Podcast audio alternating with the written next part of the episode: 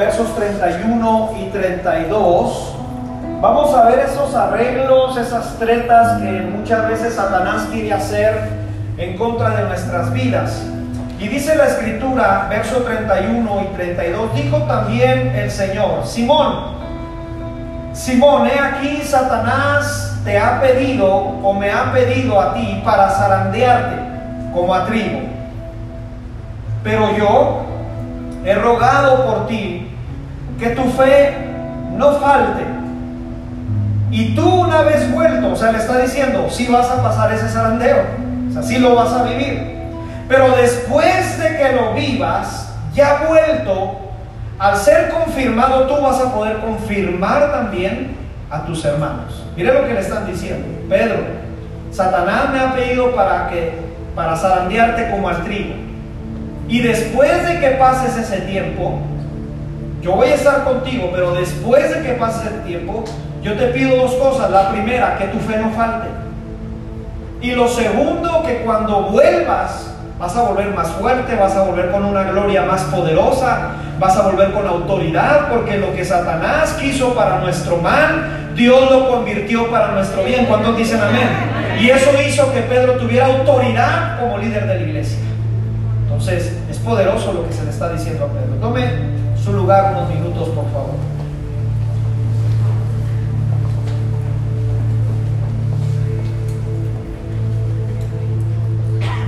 Existen buenos negocios que hacemos y existen malos negocios que hacemos. No sé si le ha pasado vender algo, comprar algo y usted dice no es lo que yo esperaba. Eh, una ocasión mi esposa muy emocionada me dijo, ay, ya viene el tiempo de frío y a mí me gustan mucho las cobijas, esas de, de esa tela así bien suavecita y calientita y se emocionó mucho porque vio eh, por ahí en internet que alguien vendía, una empresa vendía de ese tipo de cobijas y dijo, están muy baratas y, y pedí dos, pedí una grande y otra chica. Y estaba emocionada porque le iba a llegar su producto en unos días y me decía, ya quiero mi cobija, eh, porque era tiempo de frío ella es muy friolenta. Y cuando ya toca eh, el mensajero y, nos da, nos da una cajita así. Y yo dije, qué buena onda, lo doblaron muy bien. Yo dije, pues es una cobija grande, no sé cómo le harían para doblarla de tal manera que nos dieron una cajita. Hermano, saqué la cobija grande y era como para mis perritas, de este tamaño. Y le dije, aquí está tu cobija grande. Ahí viene la chica, déjame saco la chica. La chica, hermano, era como para mi dedo. Y yo me burro y le digo, mira tus cobijas. Ay, yo tanto que esperé y les pagué y me mensajé con ellos. ¿Por qué no ha llegado? No, ya le va a llegar, señora Juliana, su producto. Pues ese producto ahora lo tenemos para tapar a las perritas. Si le ha pasado hacer buenos negocios, pero también malos negocios. Le platiqué de un amigo que que muy emocionado un viernes que llegó de su trabajo, apareció una persona por ahí, le tocó a su puerta, le vendió una videocasetera de 800 pesos que andaban en aquel tiempo las videocaseteras. Yo sé que los jóvenes no saben qué es una videocasetera, ¿sí? O sea, aclaremos eso. Estoy hablando y diciendo videocasetera y ellos dicen, ¿qué es eso? Pero ok, no tengo tiempo para explicárselo, muchachos. Pero él emocionado, ah, 800 pesos están. Y este cuate viene y me lo está dejando en 250 pesos. No, hombre, pues sacó los 250, se los pagó. Y, le dijo la persona que se lo vendió, le, es de las videocaseteras que no pesan. Se la creyó, no pesaba la videocasetera. La puso para rentar películas, esperó a su esposa, trabajaba en segundo turno su esposa. Dijo a la una que llegue mi esposa, voy por unas tortas, le digo que vamos a ver una película. Se emocionó mucho, llegó la esposa, amor, ¿qué querés? Compré una videocasetera bien barata, ah, qué padre, renté una película. Y bien emocionados se sentaron y, y cuando mete la película, yo le platiqué, cae así completamente la película. Y dijo, qué rara, videocasetera ni enciende ni nada, pero cayó la película y cuando se fija le vendieron el puro cascarón de la videocasetera. Ahora quiero que piense cómo le fue con su esposa. Sí, porque nos dijo, desde ahí ya no quedé igual. Hay buenos negocios, pero también hay malos negocios. Una ocasión en, el buen fin, yo dije, buen fin, puro cuento. Y una persona me dijo, ve al buen fin, invitó y me dijo, ve al buen fin, pero ve en la madrugada. Ay, cara, dije yo. Sí, dijo, ve, vas a agarrar buenas ofertas. Tú dijiste que necesitas una impresora. Ve, porque todos los aparatos electrónicos en la madrugada los ponen muy baratos, pero necesitas estar en Walmart a eso de las 11 de la noche. Pues yo le hice caso y me llevé a mis hijas, les dije, ¿quieren ir? Sí. Dijo, pues no, no, yo no voy a, a las 11 de la noche en Walmart. Fuimos mis hijas y yo y andaba viendo por ahí, dije, pues relativamente parece barato las cosas. De pronto vi una impresora y dije, ay caray, se ve buena esta impresora, empecé a checarla, yo necesitaba mucho una impresora para mi trabajo y que le veo el precio y el precio es de 2.200 pesos, hermano. Cuando yo vi ese precio, dije, ¿será el precio bien? ¿Estará bien? Y decía, le leí tres veces y hasta le tomé foto, porque ya sabe que usted llega a la caja y te dice, no, no, y usted le enseña la foto y le dice, yo vi ese precio. Y yo vi que decía, eh, eh, impresora Epson, eh, marca tal, número tal, cartuchos recargables, 2200. Y entonces vi que ese precio estaba como duplicado así en dos y agarré uno de los precios y me lo traje. Dije, pues para que me crean, ¿verdad? Que está este precio. Filonomes en Walmart de gente que llevaba, la gente pues no sé si vende pantallas o tiene pantallas hasta en el baño, pero llevaba pantallas, hermano. Yo llevaba mi impresora, iba muy contento, llegué a la caja y la cajera me dice, eh, señor, eh, aquí la impresora me marca en 3.600 pesos. Le dije, no señorita, a mí me marcó allá en 2.200 y aquí traigo el papel. Y se lo di el papel y me dijo, ay señor, es que, pues no sé, le digo, ahora sí, permítame un momento. Y habló al gerente, y vino un gerente. Ya saben que los gerentes siempre así como que muy altos y guapos. Y llegó el gerente y me dijo, buenas noches señor, eh, me está diciendo la cajera que tuvo un problema. No le dije, el problema no es mío. El problema es de ustedes. ¿Por qué? Pues es que yo vi este precio. ¿Dónde lo vio? ¿Me puede mostrar? Muy amable. ¿Me puede mostrar, señor, por favor? Nadie le va a quitar su, su lugar de la fila. ¿Me puede mostrar, por favor, dónde ve el precio? Sí, cómo no, véngase. Y hasta lo agarré de la mano y vamos a agarrarle de la mano ahí por guardo. Aquí está. Y vio el precio y dijo, efectivamente, pero entonces cuando yo me volteé para ver que mis hijas estaban en el lugar y no se las habían robado, porque las dejé allá formadas, agarró a un trabajador y le dijo, quita ese precio lo más pronto posible. Le dijo así al trabajador. Entonces me dijo, señor Jaramillo, como usted dio este precio, se lo vamos a dar a este precio, pero usted y le dijo al trabajador, trae el precio que es rápido, porque esto cuesta 3.600, no 2.200 pesos. Hermano, yo llegué a la caja, llegué contento y le dije a la cajera, ¿qué pasó? 2.200. Y le di el dinero y le dije, y te quedas con el cambio para las compras. Y me llevé mi impresora, iba feliz con mi impresora y le dije a la cajera, ¿quieres que te imprima tu cara? Porque se enojó. ¿Cómo que? El gerente dijo, el gerente es el que manda en turno, le dije yo no. Y todavía está esa impresora ahí en la casa eh, funcionando. Hay buenos negocios, pero también hay malos negocios.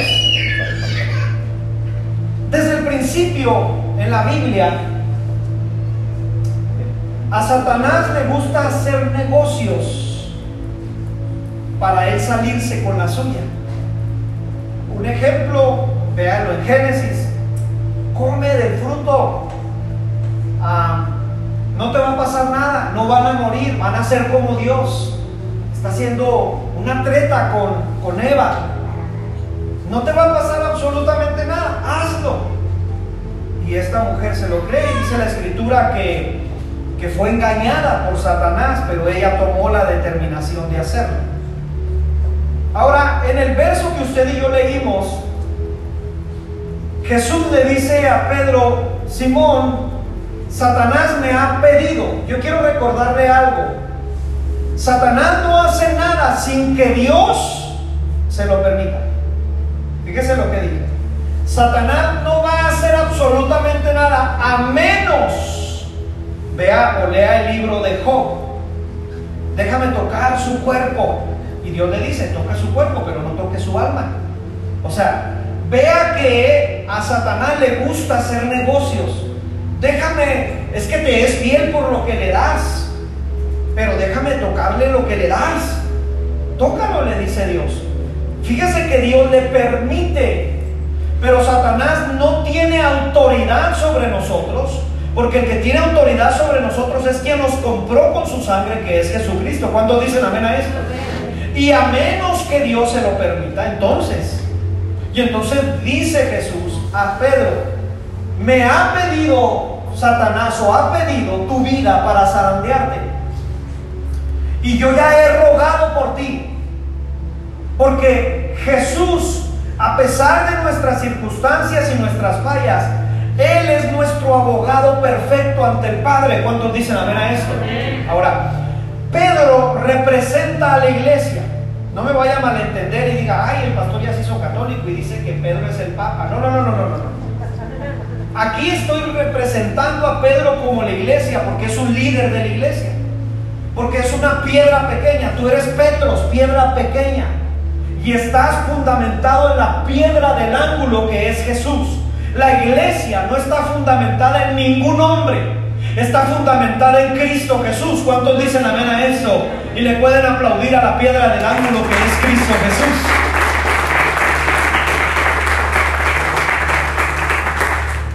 Y ahora Pedro entonces le dice Jesús, me ha pedido para zarandearte. Quiero recordarle que Pedro es un hombre aventado. Es un hombre que cuando ve a Jesús caminando en la mar le dice, yo quiero ir contigo. Esa es la iglesia aventada. Es en la iglesia que le dice el Señor, nosotros vamos, nosotros lo hacemos. Ahora, como Pedro también nos equivocamos. Las personas creen que la iglesia somos perfecta, somos muy imperfectos. Muy imperfecto. De pronto hacemos cosas equivocadas, erróneas. Y una ocasión una persona me dijo, es que la iglesia esto, es que la iglesia aquello. Y le dije, cuidado porque estás hablando de la amada de Dios. Ten cuidado lo que sale de tu boca, porque es la amada de Cristo. Es sumamente imperfecta la iglesia.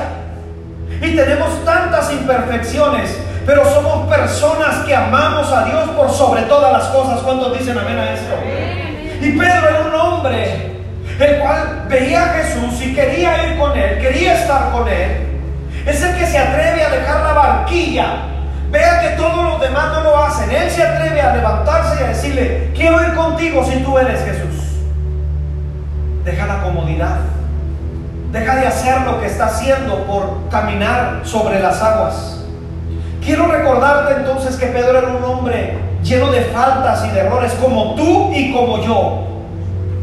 Pero en medio de esas imperfecciones, así nos muestra Pedro en su vida que esas imperfecciones cada vez fueron más limpias y más limpias por el poder del Espíritu Santo en su vida. De tal manera que ahora cuando lo piden para zarandearlo, ahora fíjate lo que le dice Jesús. Me han pedido para zarandearte como al trigo. El trigo lo zarandeaban como en una canastilla y lo zarandeaban fuerte para que se le cayeran todas las imperfecciones, la basura, la hierba que no servía, que estaba enseguida de ella. Pero esa cajita, la persona que trabajaba el trigo tenía que menearla fuertemente, y voy a decirlo de esta manera, y sin misericordia. De tal manera que el trigo se mueve fuertemente, pero al final del día cae toda la imperfección y lo que queda es el grano del trigo, que es lo que les interesa. Hay ocasiones que nuestra vida es zarandeada y nos sentimos que de pronto las circunstancias o lo que vivimos es un zarandeo tremendo, pero es solamente para un peso mayor de gloria de nuestro Dios en nuestras vidas. ¿Cuántos dicen amén a esto? Y es para esto que estaban preparando a Pedro, para un peso mayor de gloria. Porque lo que el enemigo muchas veces quiere para nuestro mal, oh mi amado, Dios es perfeccionista para usarlo para nuestro bien. ¿Cuántos dicen amén? Ahora, analizando estas tretas, estos negocios que a Satanás le gusta hacer en contra nuestra, pude detectar algunas tretas y negocios que a él le interesa hacer en contra nuestra. Y más que mencionar las tretas que le gusta hacer en contra nuestra, es algo en lo que nosotros como cristianos y manos representantes del hogar tenemos que poner suma atención. Porque si él hace treta sobre eso es porque a eso le interesa a Satanás. Otra vez, si él hace negocio sobre esos temas, es porque esos temas le interesan no le interesa otra cosa. Y muy claramente vemos los negocios de Satanás en la vida de Faraón en el libro de Éxodo. Quiero mostrarte tres tretas que Satanás hace y que le interesa tomar de nuestras vidas y que a nosotros en esta predicación nos sirve para estar atentos en esos tres temas que a Satanás le interesan de nuestra vida.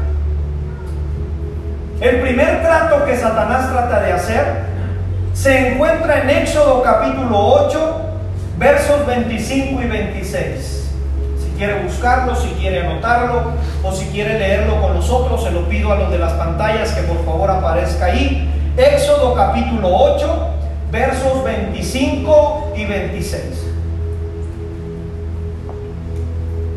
Va Moisés con Faraón y le dice, deja ir al pueblo de Jehová que lo adoren en el desierto y usted sabe esa historia, voy a brincarme eso. Cuando ya empiezan las plagas, Satanás empieza a hacer tretas con Moisés. Satanás es representado por Faraón. Miren las tretas que hace.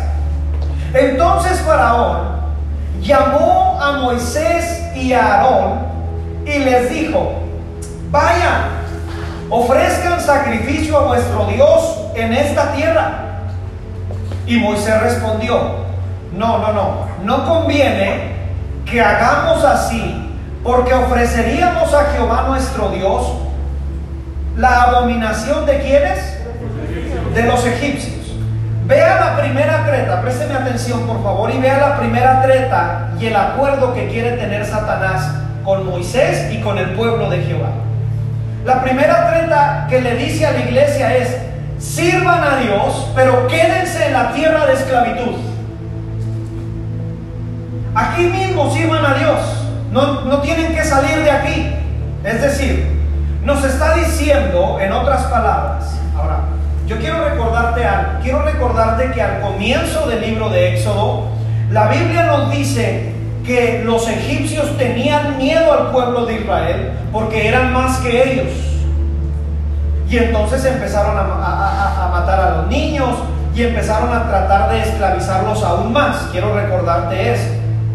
Quiero recordarte que en ese, en ese inter, el pueblo de Israel adoptó una mentalidad de esclavitud. No eran esclavos, los hicieron esclavos. Tú no eres esclavo, pero muchas de las veces las situaciones que vives o que estás viviendo, te haces esclavo de las situaciones. Y a esto les metieron en su cabeza que eran esclavos, mas no eran esclavos. Eran más fuertes que ellos. Lee el capítulo 1 de Éxodo dice, tenemos temor de ellos porque son más fuertes. Entonces un esclavo no puede ser más fuerte que su señor. Entonces aquí les metieron en su cabeza que eran esclavos. Ahora, Satanás o Faraón les está diciendo, adoren a Dios en tierra de esclavitud, con las mismas maneras de vivir, siendo esclavos. Los dioses que ven que nosotros adoramos, pues de alguna manera ustedes pueden participar también adorando a su Dios de la misma manera. No salgan de Egipto, sigan siendo esclavos, pero dentro de Egipto, dentro de esta tierra, adoren a Dios. Pero Moisés es muy enfático y le dice, no, no vamos a adorar en esta tierra porque Dios nos va a hacer libres de esta tierra. En otras palabras, a Satanás le interesa que tú sigas adorando a Dios pero con tus mismas costumbres de vida. Sigue haciendo lo mismo. Sigue tratando mal a tu familia. De todas maneras el domingo vas y adoras. Es lo que a Satanás le interesa. Tener cristianos que adoran a Dios, entre comillas, pero siguen viviendo la misma vida igual. Siguen teniendo los mismos tratos y las mismas tranzas en contra de lo que Dios mismo ha dicho que no hagamos. Y eso, mi amado, se llama una vida en apariencia solamente. Eso es una vida solamente cristiana de apariencia. Vengo y aparento que soy muy cristiano, pero sigo teniendo las mismas actitudes. Y quiero decirte que la vida en Cristo es mucho más abundante que la vida que presenta este mundo. No, no, usted no me escuchó. La vida en Cristo es mucho más abundante que lo que el mundo presenta como vida. Es mucho más alta. Es mucho más poderosa. Es maravillosa la vida en Cristo y por eso Cristo cuando llega a un hogar, las cosas no deberían ser de la misma manera porque Él hace nuevas todas las cosas. ¿Cuántos dicen amén a eso? Pero Satanás le interesa que tú sigas adorando a Dios con las mismas costumbres, en la misma tierra de esclavitud, que tengas la mentalidad de esclavo. Pues aquí voy otra vez a trabajar como todos los días y a ganarme unos cuantos pesos pues ni modo, ¿verdad? Así es la vida. Él quiere que tengas esa mentalidad. En lugar de que digas, este trabajo que tengo es un trabajo que Dios me ha dado y voy a poner todo el empeño en mi trabajo, porque yo no lo hago para los hombres, sino lo hago para la honra de nuestro Dios. Aleluya. Pero Él desea que tengamos las mismas actitudes. Lo mismo en nuestras vidas, las mismas costumbres. Quiero decirte que es más extraordinaria la vida en Cristo que la vida en Egipto. El contexto de quedarse en la tierra de los egipcios es quédate adorando a nuestra manera. Quédate adorando como nosotros decimos que adores, a la hora que nosotros te digamos, cuando dejes de ser esclavo, cuando acabes con tus compromisos. Escúcheme bien lo que estoy hablando, ¿eh? Cuando ya acabes con todos tus compromisos, si te queda tiempo, adoras. No, no, no. La vida en Cristo es en primer lugar a Él y después todas las cosas. Busca primeramente el reino de Dios y su justicia y luego todas las demás cosas van a ser añadidas. Ahora, por favor, yo lo he dicho aquí predicando, no me diga que usted es muy ocupado, no es más ocupado que Daniel el profeta. Sí está bien, ¿verdad? Él era gobernador, tenía cargos en gobernación, tenía que andar en los pueblos viajando y aún así tenía tiempo tres veces al día de buscar a su Dios. No me venga con el cuento que está muy ocupado. Si estamos de acuerdo, ¿verdad? Y aunque no estemos, ¿vale? Aunque no estemos, así es. Primeramente busca el reino de Dios y su justicia y todas las demás cosas van a ser añadidas. ¿Cuántos dicen amén a eso? Pero Satanás le interesa que tengas las mismas costumbres. No, no, no, búscalo cuando te quede tiempo, allá cuando puedas hacerlo. Con la mente de esclavo, así adora a tu Dios. Y Jesús declara una palabra en San Juan capítulo 17 y dice, están en el mundo, mas no son del mundo. Señor, yo te pido en su oración, dice, yo te pido que los guardes del mal, porque no son del mundo, guárdalos del mal, porque ellos están en el mundo, mas no son del mundo. Y luego nos ponen el nombre en el Nuevo Testamento de iglesia. Iglesia en el original griego antiguo se escribe eclesia, que significa fuera de o llevados fuera. Es decir, estamos en el mundo, para, pero no somos de este mundo. Somos llamados fuera de este mundo porque nuestra ciudadanía sigue estando en el cielo. ¿Cuántos dicen amén a esto? Entonces está diciéndonos Satanás, quiero que adores a Dios pero con las mismas costumbres. Quiero que adores a Dios con tu misma mentalidad. No, Señor, la palabra viene a renovar nuestra mente, viene a renovar nuestras actitudes. Ahora yo lo he dicho muchas veces, si Dios y su palabra no, no están trayendo un cambio a tu mentalidad, yo te doy permiso que te vayas a otra iglesia donde sea cambiada tu mentalidad, porque el Evangelio cambia la mentalidad de las personas. Aleluya. No debemos vivir de la misma manera viciados al hombre antiguo. Efesios capítulo 4 versos 22 al 24 declara, en cuanto a nuestra manera pasada de vivir, despójate del viejo hombre que está viciado conforme a los deseos engañosos y renuévate en el espíritu de tu mente. Vístete del nuevo hombre creado según Dios en la justicia y en la santidad de la verdad. En otras palabras, el que está en Cristo nueva criatura es. Las cosas viejas pasaron, he aquí todas son hechas nuevas. ¿Cuántos dicen amén en esta mañana y pueden aplaudirle fuerte a nuestro Dios?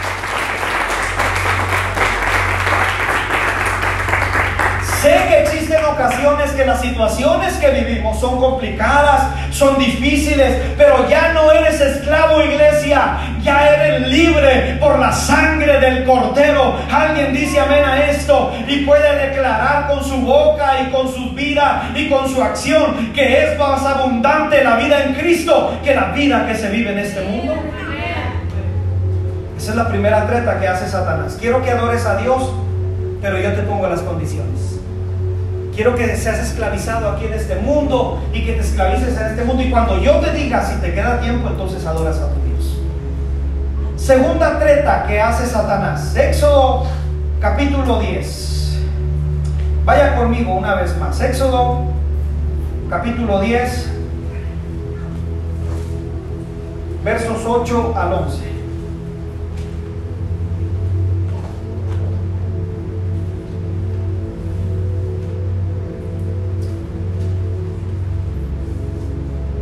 Ya lo, tenemos ahí, ¿verdad? Y Moisés y Aarón volvieron a ser llamados ante Faraón. Ya seguían pasando las, las plagas, ¿sí? Volvieron a ser llamados ante Faraón, el cual les dijo, vayan y sirvan a Jehová vuestro Dios. Y luego les pregunta, ¿quiénes son los que han de ir?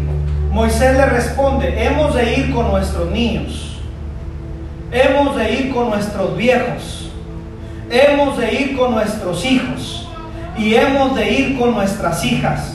Y también vamos a ir con nuestras ovejas y con nuestras vacas hemos de ir porque es nuestra fiesta solemne para Jehová. Y él les dijo, así sea Jehová con vosotros, vayan.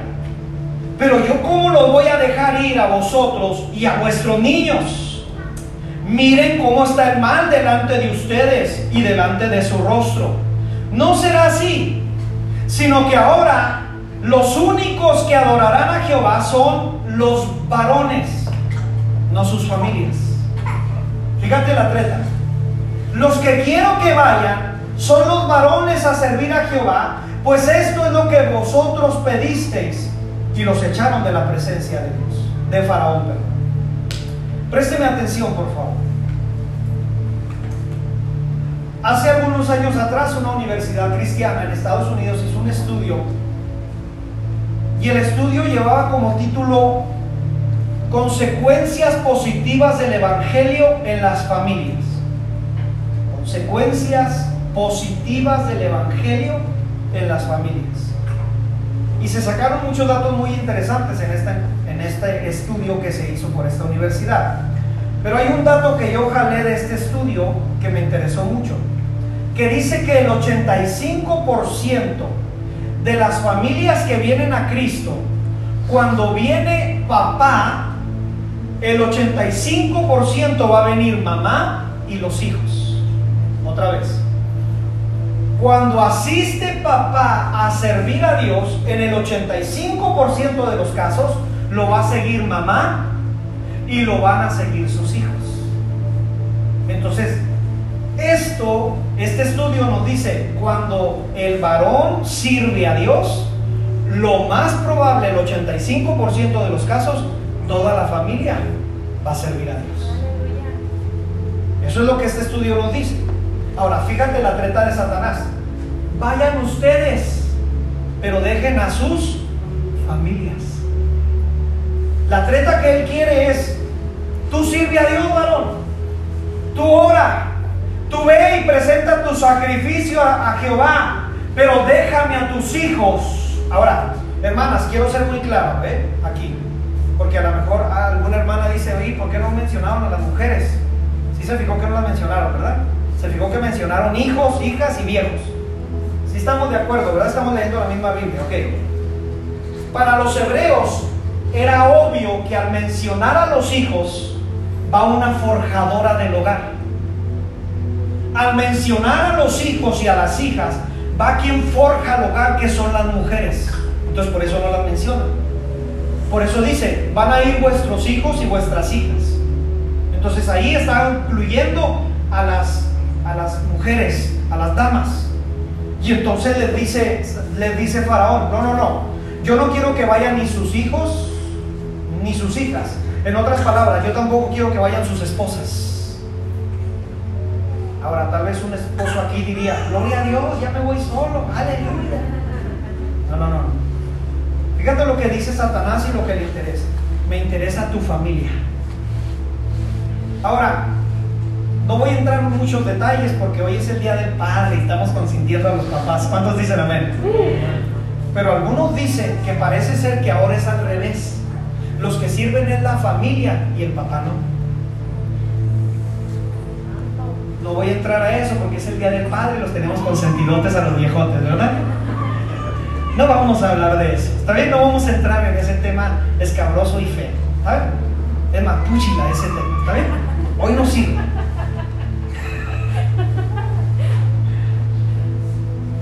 Otra vez, voy a decirlo por si alguien oye. Se dice que hoy los que sirven es la familia y el papá no. Pésenlo en su familia. ¿Está bien? Pésenlo ahorita. Diga, mi familia está sirviendo a Dios y yo entonces vea lo que le interesa a Satanás, que tu familia no sirva a, Cristo, pero más que tú sí sirvas a Dios. Tú ve, ustedes vayan como varones y sirvan a Jehová. Aquí parece que a Satanás le interesa claramente la familia. Aquí nos está diciendo, haz lo que quieras y sirve a Dios como tú quieras, pero no lleves a tus hijos. Haz lo que quieras y da lo que quieras para Dios, pero no lleves a tu esposa. Porque Él sabe que cuando la familia se une para servir a Dios es algo poderoso.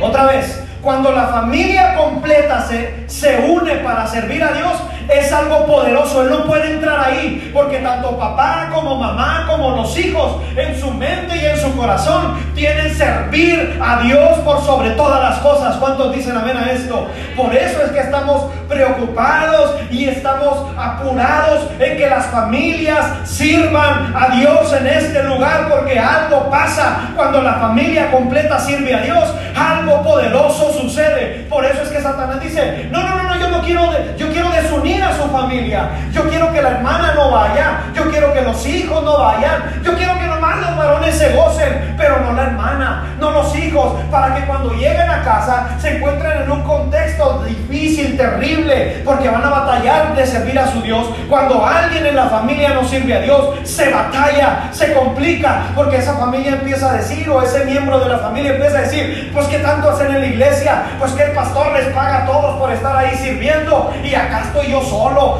como ovejita. Toda la vida te la mantuviste solo tomando y fumando y ahora que tu familia sirve a Dios. Ah, dije que de eso no iba a hablar. Se me pasó. Olvídese, es más, borren esa parte, ¿está bien? Borren. Lo que le interesa a él es desunir a las familias y que como familia no sirvamos a Dios. Pero Juan en su primera carta, en su capítulo 3, verso 8, dice, para esto apareció Jesucristo, para deshacer toda obra de Satanás y que ahora tu familia completa pueda servir el nombre de Jehová. ¿Cuántos dicen amén a esto? Y pueden una vez más aplaudir fuerte a nuestro Dios.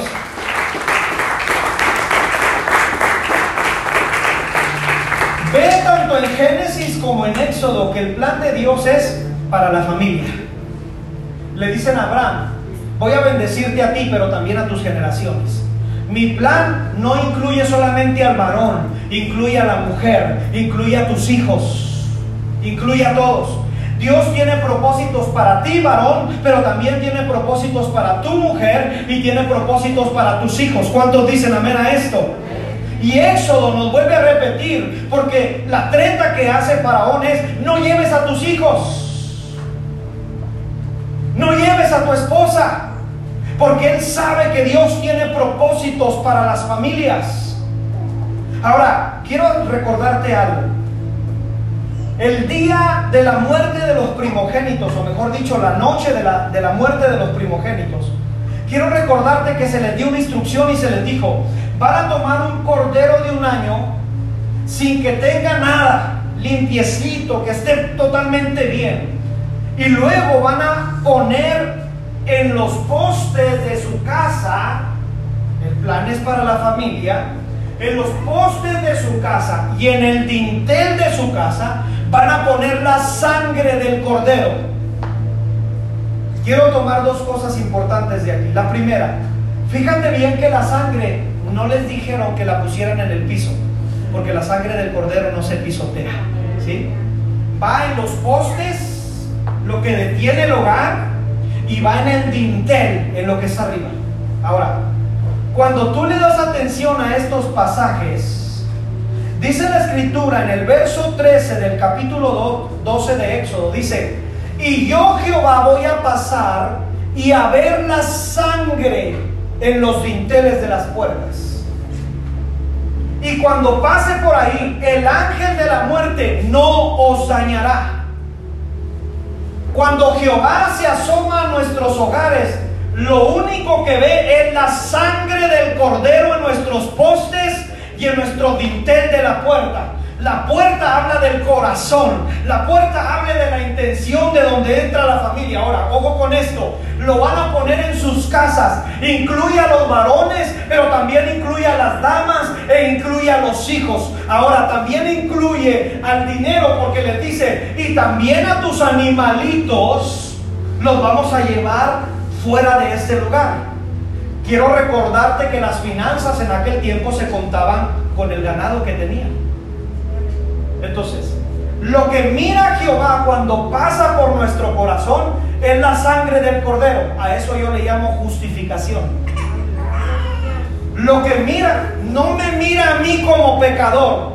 En cuanto pasa Jehová por mi casa, ve la sangre del cordero y dice, ha sido perdonado esta familia. Esta familia no tiene muerte, tiene vida. Y por lo tanto esta familia como tiene la sangre del cordero, yo justifico su pecado. Es algo glorioso lo que hace el cordero de Dios en nuestras vidas. Porque cuando el Padre pasa, alguien se debería gozar. Cuando el Padre pasa sobre nuestra vida y ve la sangre del cordero, dice, esta familia ha sido perdonada. No ve a los judíos que están adentro pecando. No ve las intenciones del corazón. Ve la sangre del cordero, lo que justifica nuestros pecados y lo que nos limpia de toda maldad. Alguien debería gozarse en esta mañana y decir, gracias al cordero de Dios que quita el pecado del mundo.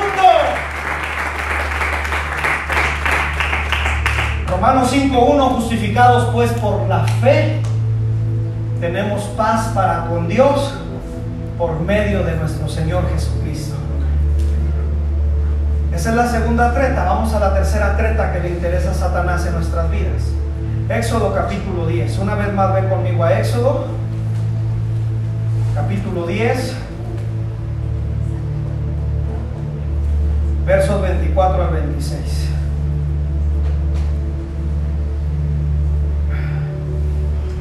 Yo creo que aquí los tres van a decir, chale. Porque mira la otra treta que le interesa a Satanás, ¿eh? Entonces Faraón hizo llamar una vez más a Moisés y le dijo, vayan y sirvan a Jehová. Fíjate ahora quién no quiere que vaya. Vayan y sirvan a Jehová pues todos, llévense a sus mujeres, a sus niños, a sus abuelos, a todos llévense. Pero déjenme sus ovejas, déjenme sus vacas, porque le dice ahí abajo, vayan también vuestros niños con vosotros y Moisés, me interesa mucho la respuesta de Moisés. Y Moisés le responde, también nos dará sacrificios y holocaustos que sacrifiquemos para Jehová nuestro Dios. Y luego mira lo que le dice. Nuestros ganados irán también con nosotros. No quedará, qué exagerado Moisés, ¿verdad? ¿Ya vio lo que dice? No quedará ni una pezuña. Satanás, no te vamos a dejar nada. Porque de ellos hemos de tomar para servir a Jehová nuestro Dios y no sabemos con qué hemos de servir a Jehová hasta que lleguemos allá. Présteme atención, por favor. Aquí muchos pastores hacemos bromas y decimos, a muchos los bautizaron pero sin la cartera. Se sabe esa broma, ¿verdad? Y yo sé que no causa gracia. Pero a Satanás le interesa que adores a Dios sin tus finanzas hay poder. Fíjate lo que le interesa a él. Ahora, si tú lo estás viviendo, mira lo que dice la Biblia. A mí me interesa que vayas y adores, pero no des nada. No des nada, porque el pastor ya va a tener una alberca en su casa y todo lo que dice la gente hoy en día, ¿verdad? Y esto, y estamos haciendo más rico aquel, y aquel. Hacían ricos a la carta blanca. Ah, dije que no iba a decir nada de eso, ¿verdad? Dije que no iba a hablar de eso, ¿verdad? Le pisaban a todos en el bar y, y y acá, y vienen a la iglesia y se vuelven bien codotes me voy a brincar esa parte, ¿está bien? No la voy a mencionar.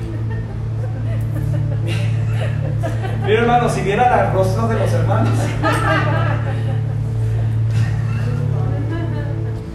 Ok, vayan ustedes, pero déjenme aquí su economía. Ahora, ojo con lo que le dice Moisés. ¿Cómo vamos a servir a Jehová si nuestra economía Mira lo que significa tu economía. No es diezmar al pastor ni ofrendar a la iglesia.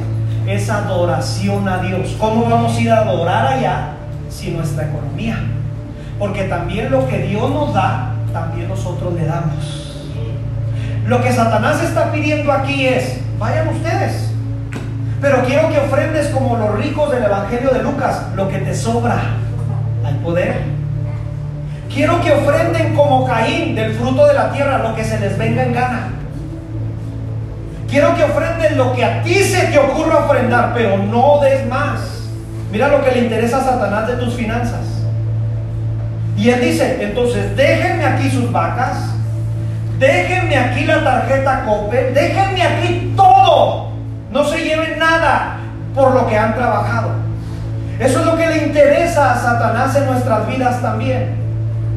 Y me interesa lo que Moisés le dice, hasta tú nos vas a dar para ofrendarle a Jehová.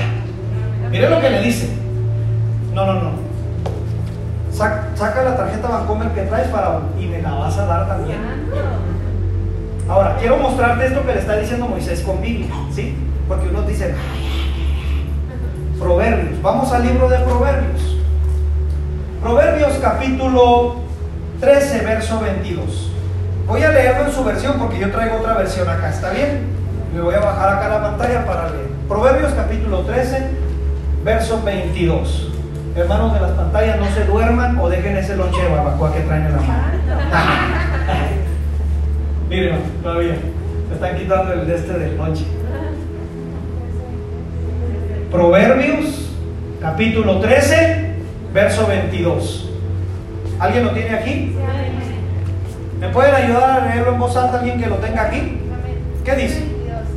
El bueno dejará herederos a los hijos de sus hijos, pero la riqueza del pecador está guardada para el justo. La riqueza de Faraón es para nosotros. Mira lo que dice aquí. La riqueza de los pecadores viene para acá, para nosotros. No les vamos a pedir, ellos solo lo van a dar. Fíjate qué interesante es eso. Hay gente que piensa que está acumulando y acumulando y acumulando sin darse cuenta que al final va a parar en los justos. Aleluya. Y yo les digo, sigan trabajando para la iglesia. Sigan haciendo y sigan queriendo acumular porque al final esa riqueza va a ser para el justo. Qué tremendo es esto, amado. Qué poderoso es esto porque Hoy en día la gente piensa que evade impuestos al bendecir a un comedor, evade impuestos al bendecir a, a una casa hogar. No, lo que está haciendo es que su dinero está parando con los justos. Aleluya, a mí me goza eso. A ellos les interesa y dicen, no, no, no, yo no quiero pagar impuestos. Yo, yo, yo quiero rebajar y por lo tanto voy a donar esto. Siga donando, mi hijo. Sigue jalando para la iglesia. Porque ni una pezuña te vamos a dejar, Faraón. Todas nuestras finanzas también las traemos en adoración a nuestro Dios. ¿Cuántos dicen amén a esto? Y le dan un fuerte aplauso a nuestro Dios. Aleluya.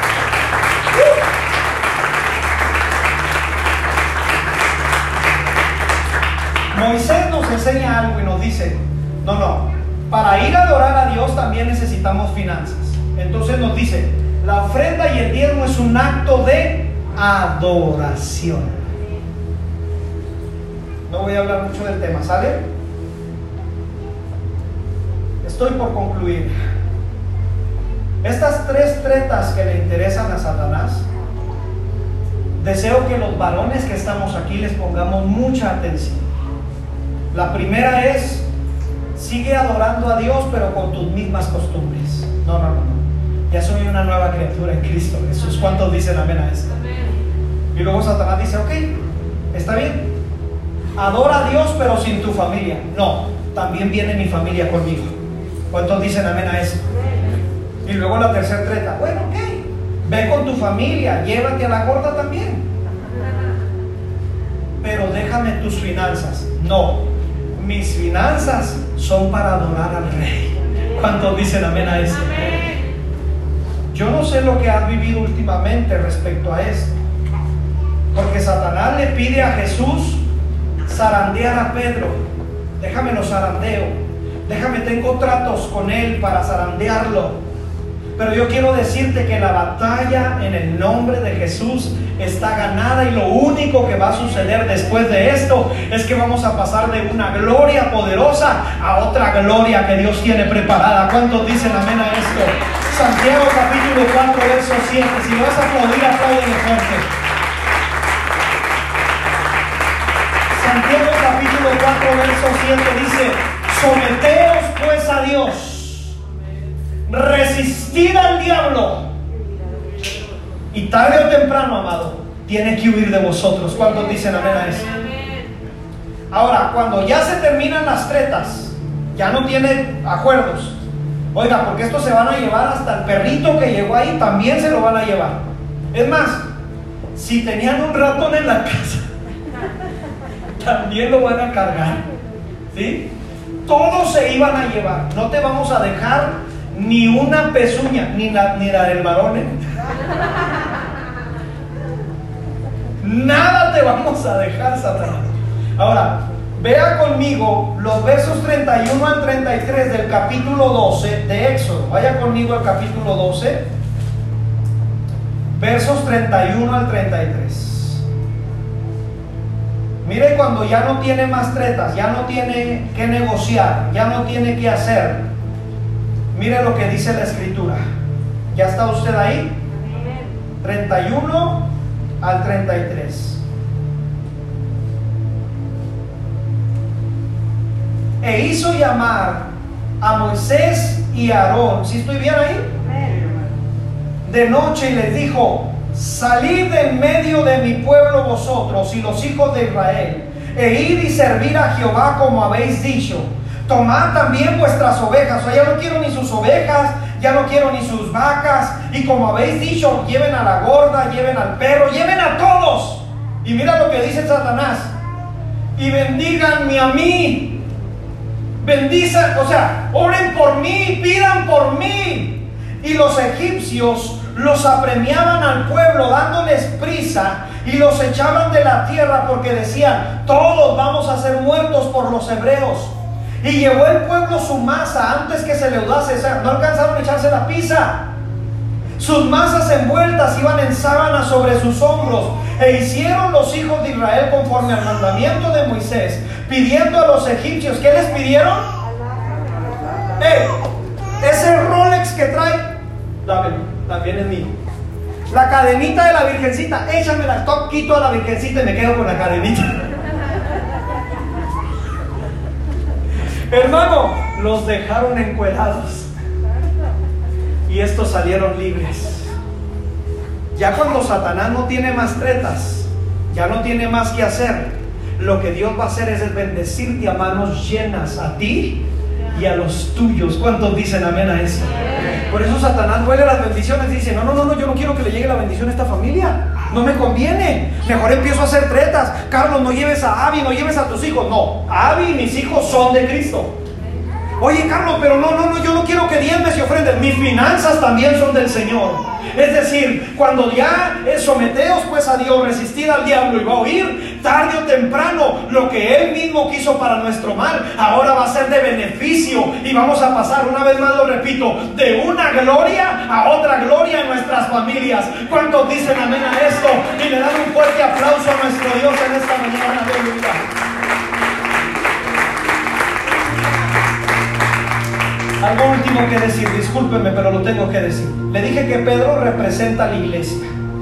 Cuando ya es arandeado y sale lo mejor de Pedro, es lleno del Espíritu Santo en Hechos capítulo 2. ¿Cuántos necesitan ser llenos del Espíritu Santo?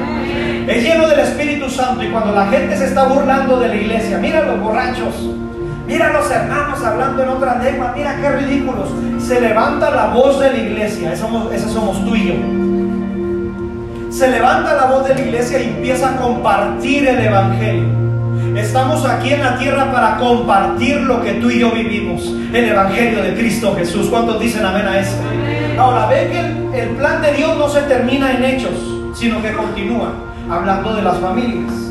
Y les dice, varones, esto es lo dicho por el profeta Joel. En los postreros días, dice Jehová, derramaré de mi espíritu sobre toda carne. Y empieza a mencionar a las familias enteras.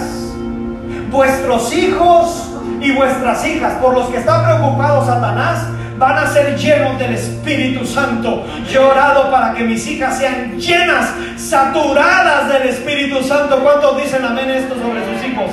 Yo oro que su Espíritu Santo, aun si tiene que levantarlas en la madrugada y llenarlas con su poder, yo oro que así sea en la vida de nuestros hijos. Y vuestros jóvenes verán visiones y vuestros ancianos soñarán sueños. Y de cierto sobre mis siervos y sobre mis siervas derramaré en aquellos días de mi Espíritu Santo. En otras palabras, Dios nos está diciendo, el plan sigue siendo el mismo. Abraham, van a ser benditas todas las familias de la tierra en tu simiente, en tu fe. Y ahora estamos las familias aquí y ahora somos bendecidas por el poder del Espíritu Santo. ¿Cuántos dicen amén en esta mañana y le dan un fuerte aplauso a nuestro Dios y se van poniendo sobre sus pies en esta mañana?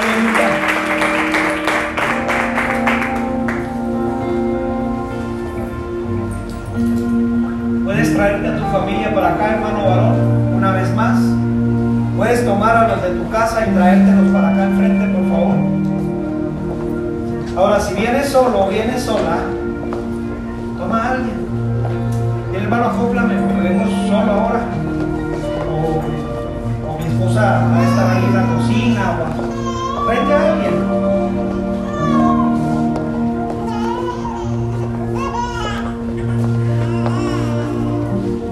Vamos, todavía hay lugar acá, todavía hay lugar